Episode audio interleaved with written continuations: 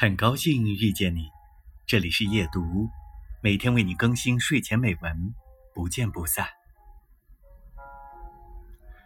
塞万提斯，我见过所谓的现实：贫穷、饥饿、病痛，残酷到不可理喻。我听到过路边小酒馆里的歌声，也听到过街上垃圾堆里传来的呻吟。我当过兵。见过战友们在战斗中倒下，或者在非洲，在鞭挞之下更加缓慢地死去。我曾在他们最后的时刻把他们拥在怀里。这些人都选择了接受现实，而他们却死得充满绝望。